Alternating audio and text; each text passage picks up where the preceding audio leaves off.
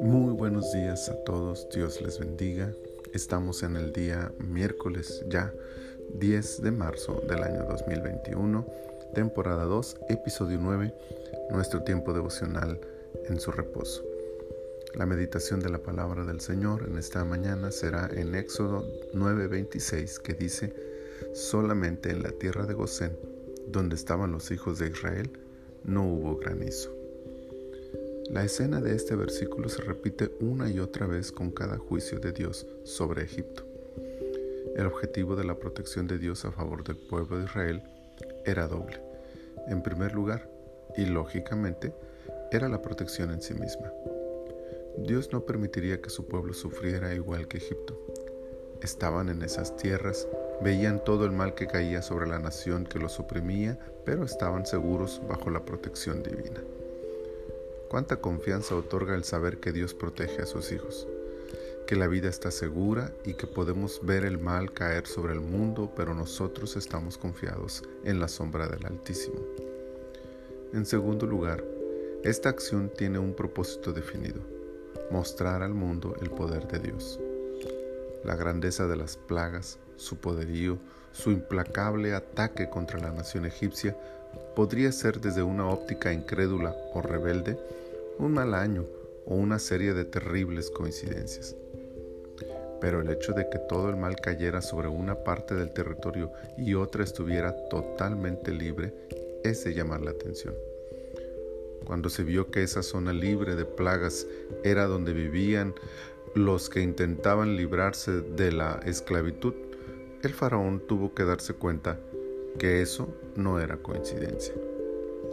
El poder de Dios no tiene límites no puede imitarse ni puede etiquetarse como coincidencias de la vida. Ese era el propósito de Dios al dividir la nación en dos partes, mostrarle a Faraón quién era él. No habría excusas, no habría pretextos, no habría coincidencias. La única explicación viable, lógica e inequívoca era la existencia de un Dios superior a todo lo que Faraón había conocido hasta entonces sin olvidar, por supuesto, el objetivo final de todo este proceso, la libertad de su pueblo. Dios está dispuesto a protegernos y a bendecirnos, pero al mismo tiempo Dios quiere lograr algo más que solo la protección de nuestras vidas. Él quiere que todo el mundo sepa que no hay otro Dios como Él y que nadie jamás podrá imitarlo o compararse con Él. Su meta superior, todavía hoy, es librarnos de la esclavitud la del pecado, y llevarnos a gozar de los deleites de su tierra prometida.